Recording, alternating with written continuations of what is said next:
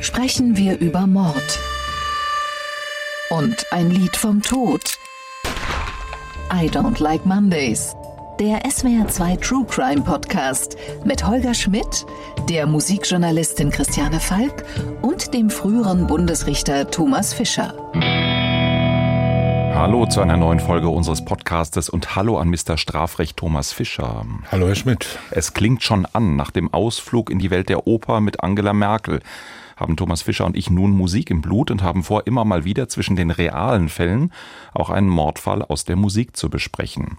Im Genre fühlen wir uns frei, nehmen wir Popmusik mal als groben Überbegriff. Thomas Fischer, auch wenn es mal in Richtung Rock, Indie, Hip-Hop oder so gehen könnte, sagen wir Pop oder was nehmen wir? Ja, Pop stimmt ja auf jeden Fall. Super. Thomas Fischer hat als Keyboarder natürlich auch in musikalischer Hinsicht beste Voraussetzungen für dieses Projekt. Trotzdem können wir musikjournalistischen Sachverstand in dieser Sache bestens brauchen. Und ich freue mich sehr, dass auch Christiane Falk bei uns ist. Christiane, du bist preisgekrönte Musikjournalistin, Moderatorin und DJ aus Berlin mit Baden-Badener Vergangenheit. Laut und kantig heißt deine Sendung bei Radio 1 und du moderierst den Vormittag bei Radio 1. Schön, dass du uns zur Seite stehst. Hallo, ich freue mich. Was hat dich dazu gebracht, mit uns alten weißen Männern hier über Musik reden zu wollen? Die Lust, die Lust an Musik, vielleicht auch meine Skepsis gegenüber Podcasts. Ich gehöre zu denen, die wenige hören. Und äh, als du mich gefragt hast, habe ich gedacht, ja, das klingt gut, das klingt spannend und vor allem anders. Probieren wir es aus. Thomas ja. Fischer, ich glaube, wir hören auch wenige Podcasts. Wir produzieren sie nur am laufenden Bande, oder? Ich höre noch nicht mal unsere eigenen, ehrlich gesagt, weil ich mir schon denke, was da kommt. Gut, dann versuchen wir für die Podcast-Gemeinde etwas Neues und freuen uns, wenn Sie uns am Ende oder zwischendrin oder wie auch immer, liebe Hörerinnen und Hörer, gnadenlos sagen, was Sie davon halten. Wir fanden die Idee reizvoll und wir haben uns als erstes einen sehr, sehr bekannten Titel, I Don't Like Mondays, von den Boomtown Rats ausgesucht. Und ich sag gleich mal vorneweg, wir werden über den Titel jetzt ein bisschen was hören, immer wieder auch Stellen hören, aber keine Sorge, wer den Titel unbedingt fertig hören will, ganz am Ende spielen wir ihn aus. Aber hören wir doch erst einmal rein. Isabel de May fasst uns den Song I Don't Like Mondays zusammen. »29. Januar 1979. Schulmassaker in San Diego«, liest der Nachrichtensprecher vor. Bob Geldorf, Sänger der Boomtown Rats, gibt gerade ein Interview in einem Radiosender in Atlanta, als er diesen Satz hört. Er erinnert sich. Während ich dort saß, lehnte sich ein junges Mädchen namens Brenda Spencer mit einer Pistole aus ihrem Schlafzimmerfenster und schoss auf Leute in ihrer Schule und auf der anderen Straßenseite. Nachdem sie den Direktor und den Hausmeister erschossen hat und acht Kinder und einen Polizisten verletzt, verschanzt Brenda Spencer sich für mehrere Stunden in ihrem Jugendzimmer. Ein Journalist ruft sie an und fragt nach dem Motiv der Tat. Sie erklärt, I don't like Mondays. This livens up the day. Ich mag keine Montage. Das belebt den Tag. Diese Sätze wiederholt sie auch im Verhör nach ihrer Festnahme mehrmals. Bob Geldorf lässt diese Aussage nicht mehr los. Am selben Abend schreibt er einen Song mit dem Titel I Don't Like Mondays.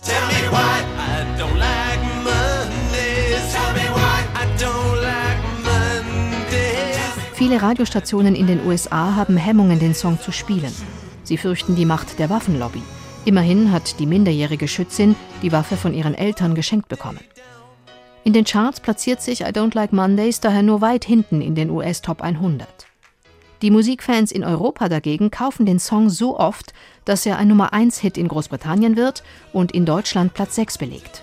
Er gilt bis heute als erfolgreichster Song in der gesamten Bandkarriere der Boomtown Rats.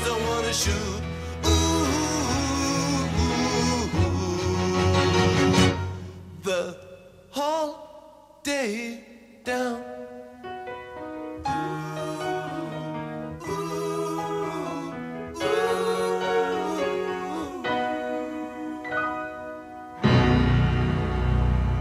Thomas Fischer, Mr. Strafrecht, bekommt das erste Wort. Wollen wir mit dem Song anfangen oder mit dem Fall?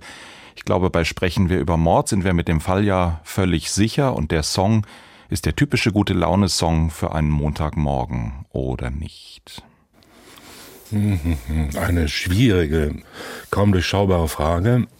Ja, wir sind, wir sind uns über beides fast einig. Also, klarer Fall, USA-typisches Schulmassaker. Es findet nicht nur in den USA statt, dort aber, wie wir wissen, unregelmäßig, aber viel zu häufig. Und äh, hier in besonders bedrückender Weise oder sagen wir mal in einer wiederum speziell bedrückenden Weise, die halt dadurch gesteigert wurde, dass dieses Mädchen, die die Tat begangen hat, aus welchen Gründen auch immer, dann eine derart ikonische Nichtbegründung gegeben hat, die hier in diesem Popsong Schlager aufgegriffen und als Demonstration dargestellt wurde. Ich muss jetzt dazu gestehen, dieser Nummer 1 Hit oder Deutschland Nummer 6 Hit zählt nicht zu meinen Lieblingshits, auch schon damals nicht, als er erfolgreich war. Also ich meine jetzt nur musikalisch. Aber man kommt nicht um ihn rum, oder? Er ist Nein, omnipräsent. Er dudelte einem ja schon ungefähr 200 Mal um die Ohren und ich habe auch gar nichts dagegen und wer ihn mag, der soll ihn halt mögen. Es ist nicht so meine Popmusikrichtung, aber es ist ja wurscht. Und natürlich ist mir bekannt, dass der, wie es leider ja immer wieder vorkommt und üblich ist, in einer vollkommen sinnbefreiten Form auf eine Zeile reduziert wurde und jetzt im Gute Laune Radio ab morgens um fünf immer montags morgens gespielt wird, um den zur Arbeit eilenden Bundesbürgern mitzuteilen, dass heute wieder Montag ist. Das ist natürlich Unsinn, aber eine Realität. Eine Realität. Christiane, das ist, glaube ich, auch wirklich der Erfolg erstmal gewesen, oder? Dass viele Menschen sich nicht klar gemacht haben, vielleicht auch nicht gut genug Englisch sprechen, ist manchmal auch so mein Eindruck. Dieses I don't like Mondays, das versteht man auf jeden Fall und der Rest eher nicht so. Erklärt das für dich die Geschichte? Also auf jeden Fall muss ich sagen, dass ich auch zu denen gehört habe, die bestimmt viele Jahre oder so, gar vielleicht Jahrzehnte gedacht haben, ja, das ist doch der Song für den Montagmorgen und mich auch nicht weiter damit beschäftigt habe. Es gab also niemanden im Radio, der es mir anders erzählt hat. Es hat mit Sicherheit damit zu tun, dass es so eine einfache Zeile, die wirklich jeder in jedem Land wahrscheinlich mitsingen kann, darin hat. Aber dann, glaube ich, wenn man sich eben mit dem Inhalt beschäftigt hat, dann ist es eben ja, die Frage, mag man es weiter so, wie man es bisher gehört hat? Kann man es noch so sinnbefreit mal mitträllern oder ist eben dann so ein, na, ich möchte mal sagen, fast gesunder Abstand zu mhm. dem Lied da? Gib uns doch bitte nochmal ein Gefühl, wenn du als Moderatorin eine Morgen- oder eine Vormittagssendung planst, mit der Musikredaktion darüber sprichst oder eine entsprechende Musikauswahl passiert. Nach welchen Kriterien wird denn so ein Titel ausgewählt? Wird ja kein Zufall sein, dass wir alle immer das Gefühl haben, wir hören den auch montags. Das passt dann gut oder welche Gedanken stehen dahinter? Also ich würde jetzt mal sagen, es gibt gar keine Diskussion zwischen den meisten Moderatoren und der Musikredaktion, sondern eine Musikredaktion stellt den Plan zusammen. Wäre er jetzt bei mir in der Sendung drin, würde ich mit Sicherheit auf die Geschichte eingehen. Einfach weil ich glaube, es gibt eben immer noch genug Menschen, die sie nicht wissen. Sie ist interessant, sonst würden wir heute auch nicht drüber sprechen. Aber jetzt ein Gefühl, also ich möchte weder jemanden den Montag so derart versüßen mit was, was gar nicht eigentlich inhaltlich so gemeint ist, noch vermiesen, indem ich die Wahrheit erzähle, was eigentlich passiert ist, sondern ich denke, es ist ein Song, den man so weghören kann, aber er ist beeindruckender, wenn man die Geschichte kennt. Mhm. Bob Geldof hat das ja selber gesagt. Es hat ihn so angefasst, als er das mitbekommen hat, was in diesem Amoklauf passiert, dass er diesen Song schreibt und dann wird er trotzdem so gefühlt fröhlich. Ist das ein Widerspruch? Nein, Glaube ich nicht. Also ich finde die Geschichte dahinter eigentlich auch interessant, dass er, also es sind ja Iren, die Boomtown Reds, dass er an dem Tag in den USA war. Und zwar mit der Hoffnung, in den USA wesentlich bekannter zu werden. Also es ist ja keine One-Hit-Wonder-Band. Die Boomtown Reds hatten damals schon eine Nummer eins, also kurz bevor dieser Amoklauf passiert ist. Das hat sich aber mehr oder weniger in Großbritannien abgespielt und eben nicht in den USA. So, dann fliegt er eben dorthin, sitzt bei einem College-Radiosender, möchte Werbung machen und dann läuft, es ist ja jetzt nicht wie heute über irgendeinen Internetkanal, sondern eben über den Ticker dort, Schulmassaker. Und seine Aufmerksamkeit in diesem Studio richtet sich eben plötzlich auf das, was gar nicht weit von ihm entfernt eben passiert. Und ich glaube, dadurch war er vielleicht auch näher dran, als wenn er es zu Hause irgendwo zwischendrin vielleicht gehört hätte. Deswegen hat es ihn so beschäftigt, dass er dann auch am Abend eigentlich schon darüber ja so intensiv nachgedacht hat, dass er einen Song geschrieben hat. Aber der hätte ja auch ganz traurig sein können. Der hätte ganz traurig sein können. Vielleicht wäre es aber dann zu viel gewesen. Gerade diese Mischung, finde ich, aus einem eigentlich eher happy klingenden Song und einem ja, zynischen Text teilweise macht's eigentlich. Hm. Er hatte eigentlich einen Reggae-Song schreiben wollen tatsächlich, hat die Idee aber verworfen. Finde ich persönlich gut. Also ich könnte mir jetzt nicht vorstellen, so einen entspannten Reggae-Beat darunter zu haben, so dass man denkt, ja, ich rauche eine Sportzigarette und höre mir mal kurz so einen Text an. Ja, also die Mischung, finde ich, macht's. Okay. Thomas Fischer, Sie haben schon gesagt, wir assoziieren mit diesen Schulmassakern die USA. Jetzt habe ich bei Christiane gerade mitgenommen, möglicherweise auch aus der Perspektive von Bob Geldof so etwas von außen drauf schauen und fassungslos über dieses Phänomen sein. Brenda Spencer war die erste Schulmassaker Begehende, wie ist da das Substantiv, die erste Täterin eines solchen Schulmassakers in der Neuzeit. Tatsächlich viele weitere Schulmassaker, die in diese Richtung gehören, haben sich dann letztlich wieder auf Brenda Spencer bezogen. Viele dieser Taten hängen dadurch zusammen, dass ein Täter versucht, den anderen zu übertreffen. Sind wir da so etwas wie in einem Teufelskreislauf der aufmerksamkeitssuchenden Täter? Und was hilft uns dann ein Song über die Tat? Hm, hilft uns fast nichts, glaube ich. Jedenfalls ist es kompliziert und schwierig, ja, weil natürlich Popmusik ist ja sehr stark auf Stimmungserzeugung und auf Launeerzeugung, also sehr stark aufs emotionale Empfinden ausgerichtet und sehr stark vereinfachend. Das ist ja der Sinn der Sache. Der Text von dem Geldorf macht's ja auch so. Also man kann den ja so und so lesen. Jedenfalls ist es so, dass diese Sinnlosigkeit der Tat und die Erklärungslosigkeit der Täterin, die er sagt, man braucht überhaupt keinen Grund. Es reicht aus der Grund, dass man die Frühstücksflocken nicht mochte oder den Montag nicht mag oder was auch immer, dass der ja sozusagen durch diese Überhöhung in einen Popsong, der dann als Nummer eins Hit läuft, der in diese Vermarktungs- und Verwertungsmaschine eingespeist wird und mit diesem Superhelden Geldorf, der ja wiederum eine Figur der Identifikation ist oder geworden ist, dass er dadurch so eine Ikonisierung erfährt. Das bedeutet, dass er natürlich gerade dann auch wieder solche Leute anspricht. Man muss sich mal an die eigene Pubertät erinnern. Da waren es ja, also in meiner Zeit zum Beispiel, in meiner Jugendzeit, so Mitte der 60er Jahre, da war ich 13, 14, 15, da gab es ja auch schon solche Anti-Helden immer. Die gibt es auch heute noch. Zum Beispiel diese ganzen drogensüchtigen Musiker, ja, die also vor den Augen der Weltjugendöffentlichkeit sich zu Tode trinken, saufen, äh, spritzen. spritzen oder was auch immer und dabei halt bis zum Schluss noch irgendwelche Töne von sich geben über ihre Verzweiflung oder das, was sie dafür halten. Das führt dazu, dass ein hoher Identifikationsfaktor in Gang kommt, ja, weil 13, 14, 15-Jährige fühlen sich gelegentlich so, dass sie ganz allein in der Welt sind und vollkommen einsam sind.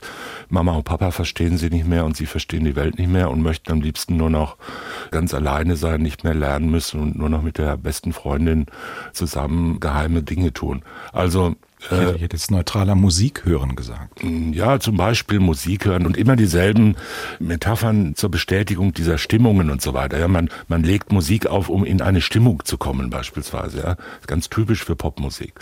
Und daher kommen auch diese zahllosen groben Missverständnisse von Pop-Hits, die dann eingesetzt werden, aus Gründen, die man nur noch schwer nachvollziehen kann, weil sie langsam oder schnell, hart oder weich sind oder aus welchen Gründen auch immer. So, also jedenfalls meine ich, auf Ihre Frage zurückzukommen, dass, sagen wir mal, die therapeutische Wirkung eines solchen Textes, dass jetzt alle sagen, aha, so, der Herr Geldorf meint, man soll keine Schulmassaker begehen, die ist relativ gering glaube ich. Ja, es zeigt so eine gewisse Ratlosigkeit, führt die vor und stilisiert sie aber gleichzeitig auch. Wie, wie hat er denn selber dazu gestanden, Christiane?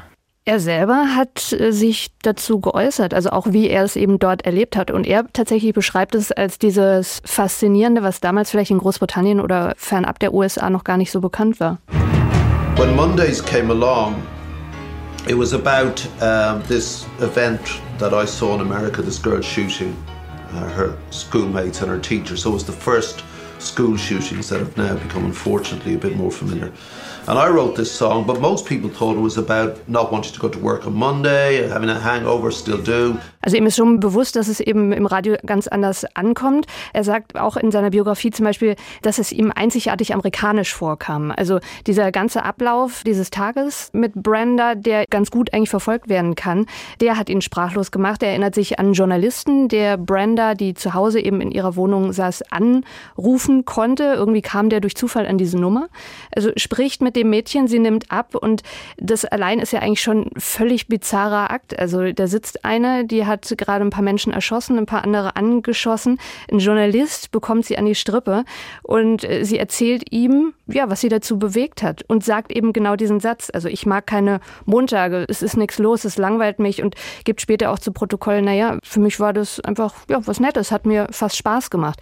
Sie selber sagt wiederum in einem Interview, was ich gefunden habe, das hat sie 13, 14 Jahre später nach der Verhaftung, nach der Verurteilung gegeben, dass sie glücklich ist, dass Geldof einen Song drüber geschrieben hat, weil sie dadurch bekannter geworden ist. Also Hoppala. demnach würde ich dem, was Herr Fischer vorhin gesagt hat, durchaus zustimmen. Also ich glaube, kein Song würde schaffen, selbst wenn die Zuhörer wissen, worum es geht, dass jemand nicht eine ähnliche Tat plant. Im Gegenteil, vielleicht eben die Ikonisierung des Täters, der Täterin noch fast eher verstärkt. Hm. Thomas Fischer, wir haben jetzt so selbstverständlich von Amoklauf im Zusammenhang mit diesem, ich nehme ein anderes Wort, Schulmassaker gesprochen. Amoklauf das ist ja eigentlich, wenn man das Wort auf seine Grundbedeutung reduziert, aus dem Malaiischen wütend, rasend, eine Tat in einer Art Besinnungslosigkeit, dass man fast schon auch wieder über die Frage von Schuldfähigkeit sprechen müsste. Alles, was wir jetzt hören von Christiane, was Bob Geldof sagt, was wir über den Sachverhalt wissen, spricht fast eigentlich dafür, dass das gar kein wirklicher Amoklauf war, oder? Dass das keine blinde Wut war, sondern ja, eine andere Form der ich habe das jetzt alles satt und ich töte jetzt ist. Gehen ja, Sie mit? Hm. Was ist der Unterschied? Und da ist vielleicht die entscheidende Frage. Also der Begriff, die Definition, die Vorstellung von Amoklauf sollte sich eher richten auf die Beliebigkeit der Opfer und die Unbedingtheit der Tatausführung die in der Regel auch ohne Sicherungstendenzen des Täters stattfindet. Ist ja auch hier so. Sie verschleiert es nicht, sie macht es aus dem Hinterhalt, aber nicht wirklich, um sich zu verstecken, gibt es sofort zu, geht ans Telefon, gibt erste Auskünfte über sich und äh, die Lage. Dass diese Auskünfte natürlich hochgradig pathologisch sind, das ist ja offenkundig.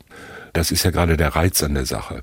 Und diesen Reiz nimmt ja Geldorf auch in dem Text auf und verarbeitet ihn, weil das angeblich, muss man schon sagen, dieses Wort angeblich, weil das eine besondere Qualität hat. Also die Menschen, die normalen Menschen sind bereit, irgendwelche Motive zu akzeptieren für Taten, insbesondere für schwere Gewalttaten wenn die sagt, ich habe das gemacht, weil der Lehrer mich vergewaltigt hat oder weil sonst irgendwas ist, dann darf sie den erschießen. Dann sagt jeder, ja gut, hätte man jetzt nicht machen sollen, aber ist natürlich auch irgendwie verständlich. Oder wenn sie sonst irgendwas, ihre Oma ist gestorben oder irgendwas Schlimmes ist passiert oder die Welt geht unter, dann kann man das schon mal machen. Aber jetzt einfach nur zu sagen, ja, habe ich gemacht, weil die Bonbons nicht geschmeckt haben oder weil heute Montag ist, das ist ja eine offenkundig sinnlose Antwort keine rational akzeptable Begründung. Und das weiß sie natürlich auch. Sie sagt es ja, das ist ja keine Auskunft eines rational denkenden Menschen, der jetzt sagt, ach, jetzt muss ich mir doch mal überlegen, ich glaube, es kommt vom Montag, sondern die sagt es ja aus Provokation, weil sie sagt, ich brauche überhaupt keinen Grund, es ist halt,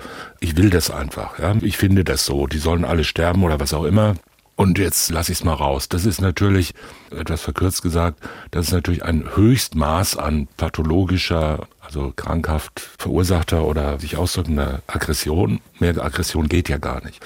Und diese Aggression wird dadurch, dass sie keine Begründung angibt, sondern eine Pseudo-Begründung, von der sie auch weiß, dass es eine ist, wird natürlich noch gestärkt. Ja, also es ist das Höchstmaß provokativer Aggression, die in diesem Mädchen drin sitzt und die sie rauslässt und dann sagt, das geht euch gar nichts an. Ja, letztendlich ist es ja so, dass sie sagt, das geht euch einen feuchten Kehricht an, warum ich hier Menschen töte.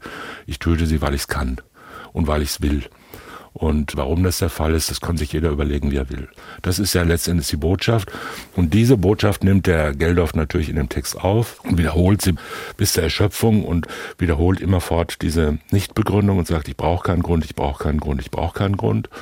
Und das gibt eine gewisse Stimmung wieder, die durchaus jugendtypisch ist, nicht nur jugendtypisch, aber auch jugendtypisch ist, die wir auch in der, sagen wir mal, der frühen Punkmusik zum Beispiel finden und die mit Gewalt in einer ganz speziellen Weise umgeht. Das Thema des Liedes ist auch Gewalt, diese Sinnlosigkeit von Gewalt und die Zuschreibung von sinnloser Gewalt auf diese amerikanische Kultur, Gewaltkultur, wie man es ja nennen muss.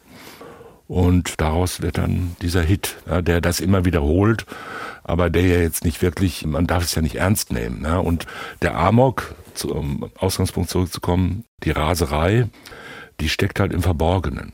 Das ist ja gerade das, was in vielerlei Hinsicht, in vielerlei Kulturformen, Filmen, Musik auch, immer wieder als besonders erschreckend dargestellt wird. Eine Gewalt, die nicht offen auftritt, eine Aggression, die verborgen ist und aus dem Nichts sozusagen explodiert und dann die Umgebung, die soziale Umgebung vor ein schreckliches Geheimnis stellt mhm. und sagt, woher kommt das? Also ich finde die Gnadenlosigkeit von ihr, eben genauso ja die Begründung zu liefern, schon passend zu dem, dass man immer wieder diesen einen Satz wiederholt. Weil von mir selber, wenn ich von irgendwas geschockt bin, dann tendiere ich, glaube ich, auch dazu, immer wieder das zu wiederholen, bis es im Prinzip, naja, irgendwann verarbeitet ist. Sie selbst hat ja dann später, nachdem sie eigentlich erst so eiskalt alles beantwortet hat, viele Jahre später, sie hat ja viele Gnadenversuche auch angestrebt, hat sie immer wieder gesagt, na ja, also so wie ich damals dargestellt wurde, ist überhaupt nicht der Fall. Es tut mir auch wahnsinnig leid, dass ich zwei Menschen umgebracht habe. Und dann fand ich einen sehr seltsamen Ansatz von einigen Menschen, die sagten, naja, wenn man es vergleicht mit anderen Amokläufen, die danach kamen, ist es bei ihr ja fast noch eine geringe Anzahl an Toten zum Beispiel. Also das uh. ist für mich schon ein sehr makaberer Ansatz zu argumentieren, warum man sie vielleicht irgendwann mal begnadigen sollte. Also gut, vielleicht denken wir heute bei Amokläufen gleich wirklich immer an eine sehr hohe Zahl. Zwei Menschen hat sie getötet, viele andere aber doch noch angeschossen an Schülern. Also auch den Punkt finde ich irgendwie bei dem Fall anders als bei späteren Amokläufen. Und sie sitzt seit Jahrzehnten in Haft. Ich mhm. habe nachgelesen, sie hat im August 2022 das letzte Gnadengesuch gestellt.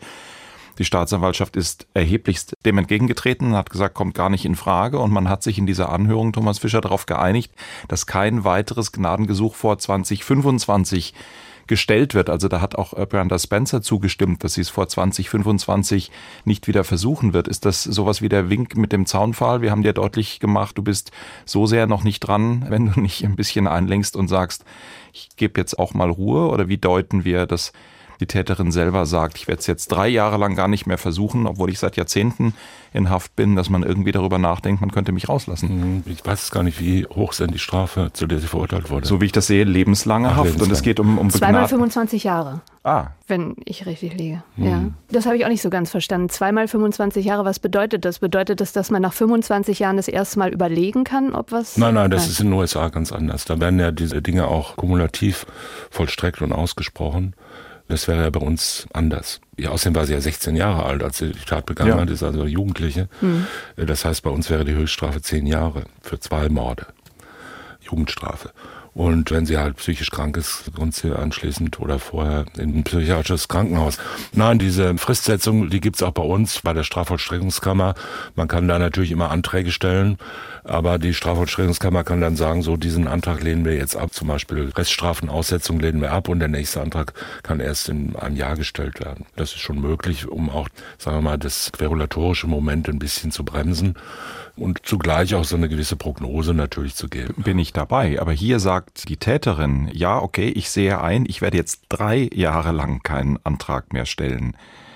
Winkt mit dem Zaunpfahl 25 reden wir dann ernsthaft über Begnadigungen oder einfach ein Rechtssystem in den USA, das wir sowieso aus unseren strafrechtlichen Kategorien nicht in Gänze verstehen. Letzteres. Sehr gut. Christiane, es ist auch in der Diskussion gewesen, den Song zu verbieten. Viele Radiostationen in den USA haben ihn nicht gespielt, anders als in Europa bin ich mir sicher, dass die Waffenlobby damit zu tun hat. Ich glaube, wir können uns in Deutschland kein Bild davon machen, wie mächtig sie ist, weil wir eben ganz andere Gesetze hier haben. Aber dort ist es einfach so, sobald ein Amoklauf ist ja bis heute so passiert, kommt wieder der Wunsch auf, die Waffengesetze in den USA müssen geändert werden. Werden sie nicht oder zumindest nicht in dem Maß, wie sich es viele bislang wünschen. Und genau da war wohl damals auch der enorme Druck. Das hieß, wir legen uns besser nicht mit der Waffenlobby an wir lassen einfach das Lied hinten überfallen. Und eben die Frage, wie verherrlichend oder wie bestätigend oder wie auch immer ist es? Wie siehst du es? Soll man so einen Song spielen? Im Grunde hast du es vorhin schon mal so angedeutet, spielen ja, aber einordnen? Oder was wäre deine naja, Haltung? Man kann ihn natürlich spielen. Wenn man gar nicht weiß, um was es geht, dann ist es ja der Song, der für den Montagmorgen optimal ist. Wenn ich ihn einordne, dann habe ich natürlich auch eine Position dazu. Natürlich. Also ich bin kein Freund davon, wenn ich höre, dass ein Vater seiner 16-jährigen Tochter zu Weihnachten eine halbautomatische Waffe verschenken kann, Gewehr, würde ich eigentlich denken, nö, halte ich jetzt nicht so unbedingt für die beste Idee. Ja. Thomas Fischer, aber ist dann die Lösung, so einen Song nicht spielen oder einordnen? Wie wäre Ihre Haltung? Warum nicht spielen? Herr Geldorf kann ja nichts dafür, wenn die Leute kein Englisch können. Wer den Text liest und sich dafür interessiert, kann eigentlich nicht auf die Idee kommen, das sei ein äh, lustiger Song über schlechte Laune am Montag früh. Und er ist ja auch so verfasst, dass er jetzt nicht etwa die Tat verherrlicht, sozusagen auf offener Bühne oder eine Tendenz dazu hat, sondern eher so eine vielfache Wiederholung oder Verdeutlichung dieses Schreckens darstellt. Dass der dann mit den Gründen und den Mechanismen, über die wir schon gesprochen haben, dass er dann möglicherweise auch eine gegenläufige Wirkung hat, das liegt in der Natur der Sache, ist aber nicht die Schuld des Liedes selbst. Und deshalb fände ich es ganz unangemessen, solche Sachen nicht zu spielen, solange da nicht wir sowas erleben wie in dem sogenannten rechtsradikalen Rock, in dieser rechtsradikalen Musik, die ja explizit zu Straftaten oder zu Hass und Gewalt aufruft und das begrüßt und befürwortet. Und das kann man hier auch nicht ansatzweise erkennen. Christiane, ist es ein Problem des Arrangements? Oder ein Effekt des Arrangements? Wie sieht's mit Coverversionen aus? Hätte man diesen Song vielleicht einfach musikalisch anders machen können und sollen? Also wie gesagt, ich bin ja dafür, dass der Song gespielt wird und, und entweder man ist, ja. genau und also Kunst darf viel und mit Sicherheit auch so ein Thema zum Thema machen. Es gibt tatsächlich zahlreiche Coverversionen, manche einfach egal. Also zum Beispiel habe ich eine Live-Version von Bon Jovi mit Bob Geldof gefunden würde ich sagen, nichts davon ist relevant. Wohingegen eine Version von Tori Amos, also eine äh, Musikerin, die hauptsächlich Klaviermusik spielt und eine sehr besondere Stimme hat, äh, die Version hat mich sehr bewegt, kam so vor gut 20 Jahren raus, weil sie den Text nach vorne stellt und man dann, wenn man zuhört, vielleicht nochmal so ein anderes Gefühl für das Lied und den Inhalt bekommt. Tell me why I don't like Mondays. Tell me why I don't like.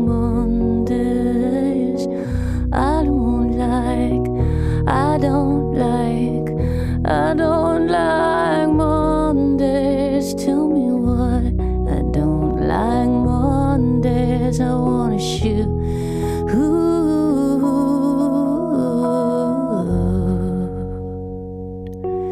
For whole day down, down,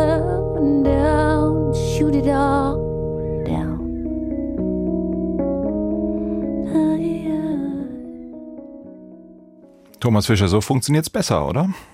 Nein, nur anders. Aber ich habe sowieso einen so großen Abstand zu dem äh, Lied, dass ich diese Frage gar nicht so richtig beantworten kann. Nein, es wird halt hier mehr deutlich in dieser Brüchigkeit, wie man es wahrscheinlich nennen würde, wird mehr deutlich, dass natürlich das Kind, über das wir sprechen, die Täterin, in dem Lied von Geldorf eher als Opfer denn als Täterin dargestellt ist letzten Endes. Und das ist ja auch wohl der Sinn hinter der Sache, denn sonst hat's ja keinen Sinn. Wenn man einfach nur sagt, es gibt Menschen, die ohne rational nachvollziehbaren Grund andere Menschen umbringen, das ist eine traurige, aber doch, sagen wir mal, recht banale Feststellung, die man jeden Tag bestätigt findet. Ja, es gibt jede Menge schwere Gewaltdelikte bis hin zu Tötungen, an jedem Tag in dieser Welt, auch bei uns, nicht nur in Amerika, die darauf beruhen, dass jemand keine vernünftigen Gründe dafür hat. Und wenn man ihn dann fragt, der auch keine vernünftigen Gründe angeben kann, außer zum Beispiel, der hat mich angemacht oder dessen Nase hat mir nicht gepasst oder der hat mir den Weg nicht freigegeben oder was auch immer für sinnfreie Gründe. Und hier ist es halt ein Kind, ein junges Mädchen, ein 16-Jährige, die sagt, ich habe das getan, weil es so sinnlos ist. Und her father was äh, shocked und niemand can understand it und die Mutter ist schwer berührt und die Welt des Vaters bricht zusammen. Das sind ja alles Zahlen aus diesem Text. Und Daddy hat ihr diese Knarre geschenkt, halbautomatisches Gewehr, was man halt seinem Kind so schenkt zum 15. Geburtstag.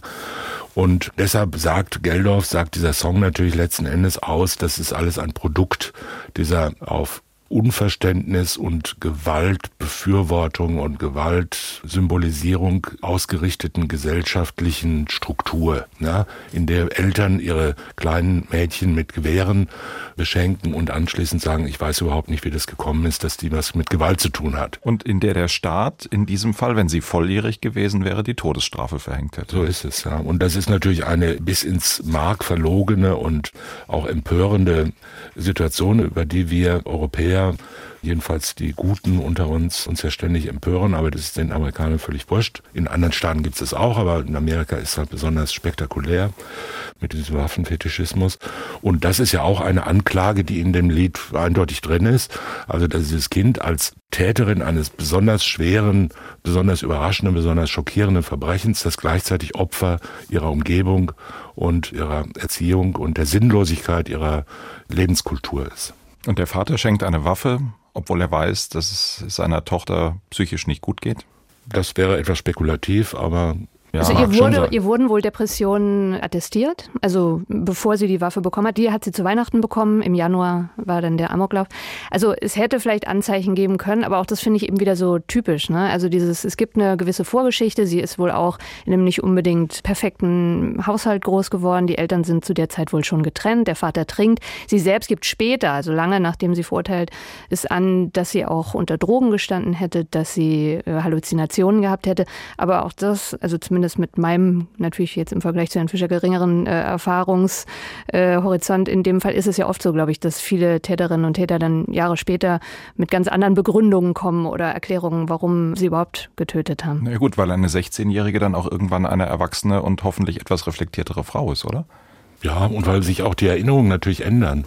Also man muss sich ja nur an die eigene Pubertät erinnern, an die eigene Zeit zwischen 12 und sagen wir 17 Jahren. Was man damals für Begründungen geliefert hat und was für Lebenspläne geäußert hat, das ist einem ja heute teilweise hochgradig peinlich.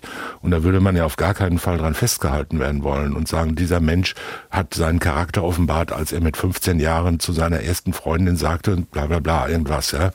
Lieber mit 30 tot als keinen Spaß im Leben oder irgend so ein Zeug, ja. Also was halt so 15-Jährige so rausblubbern oder was sie da unternehmen oder wie vollkommen risikofern die ihr Leben führen teilweise oder hochgradig gefährliche Sachen für sich und andere machen, ohne darüber nachzudenken, einfach nur weil es cool ist, weil es die anderen machen, weil einem nichts einfällt, weil man verängstigt ist oder weil man Depressionen hat oder sonst wie Schwierigkeiten mit dem Erwachsenenwerden und mit sich selbst hat. Und im Laufe der Zeit, vollkommen normale und gesunde Entwicklung, ändern sich die Dinge. Man schaut auf sich selbst zurück und sagt, warum war das wohl? Das heißt, man tritt in so eine Metaebene und sagt, ja, damals war ich ein dummer, kleiner, pubertierender Junge und heute bin ich ein halbwegs gereifter Mensch und jetzt beurteile ich das anders. Und der eigentliche Grund war wahrscheinlich das. Und dann kommt halt irgendeine eine Erklärung, die auch wieder nur stimmen kann oder auch nicht. Ja. Die hat inzwischen zahllose psychologische Beratungen gekriegt und mit zahllosen Menschen darüber gesprochen. Die hat sich ihre eigenen Gedanken gemacht. Die ist ja in sich selbst drin. Die muss ja ihr ganzes Leben mit dieser Tat leben und kriegt sie ständig erklärt von allen anderen, einschließlich Herrn Geldorf und wird so Nummer eins Hit äh, hochstilisiert und sitzt ja immer noch im Knast und hat das getan, ja. Und man muss sich irgendwie überlegen, wie man damit klarkommt hm. in, in, seinem Leben. Und deshalb produziert sie natürlich jetzt mit mit 30 produziert sie irgendwelche wiederum naheliegende, verständlichen, vielleicht auch anrührenden, vielleicht aber auch einfach nur wieder zufälligen neuen Erklärungen. Hm. Christiane, wie ist es mit Bob Geldof weitergegangen?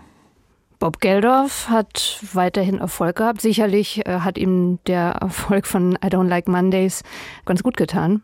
Also seine Band Aid Geschichte, glaube ich, wird viel noch in Erinnerung sein. Er hat eine unglaubliche Macht gehabt. Also er hat sämtliche Künstlerinnen und Künstler, die in der Zeit groß waren, äh, ins Studio geholt. Alle zusammen haben Do They Know It's Christmas gesungen, was weltweit ein Riesenerfolg wurde. Es wurde viel Geld gesammelt für die Armen in der Welt und so hat er sich eigentlich in so eine neue Rolle gebracht. Also einer der Wohltäter vielleicht äh, so wie man auch heute Bono von U2 immer wahrnimmt, ne? als den großen Retter der Menschheit, weil es kein anderer schafft. Schlussfrage an euch beide. In einer Begeisterungsskala von 1 bis 10, Thomas Fischer, traue ich mich schon fast gar nicht zu fragen. Wo ordnen wir diesen Song ein? Und auch nochmal klipp und klar gesagt, wir spielen ihn am Ende dieser Folge auch noch voll aus.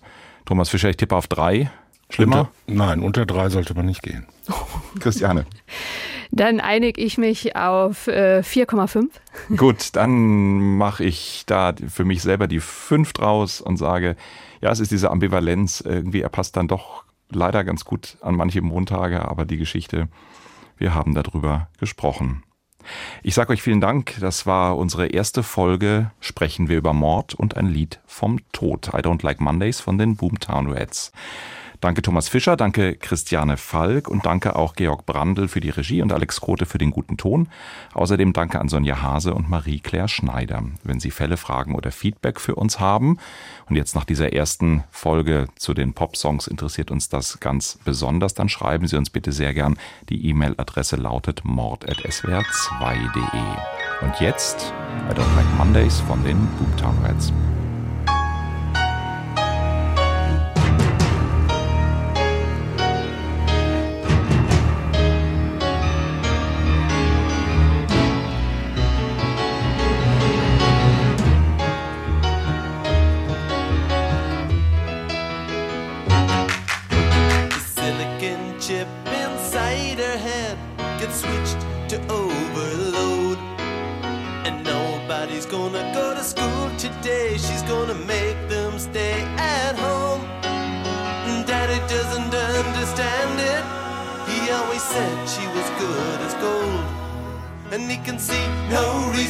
There are no reasons. What reason do you need to be shown?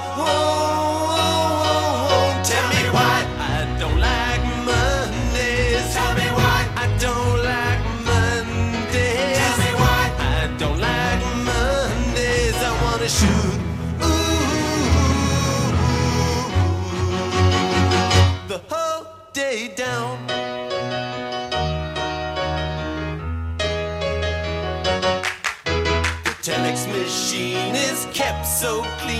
Clean and it types to a waiting world. A mother feels so shocked, father's world is rocked, and the thoughts turn to their own little girl. Sweet 16 ain't that peachy keen, now it ain't so neat to admit defeat. They can see no reasons, cause there are no reasons. What reasons do you need? Oh, oh, oh, oh. tell me why I don't like Mondays. Tell me why I don't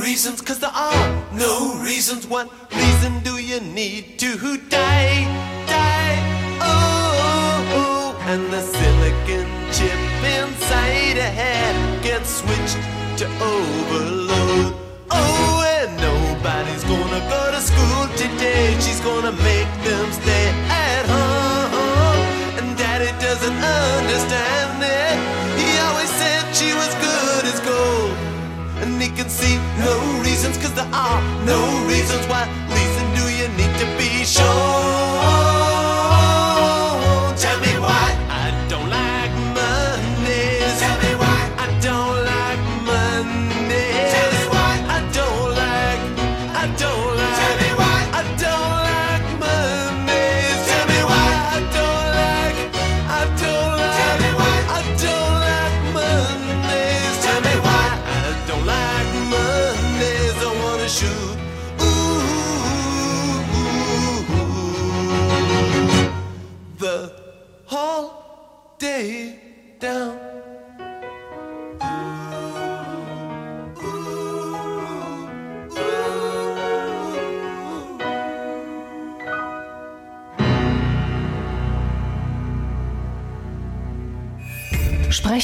über Mord.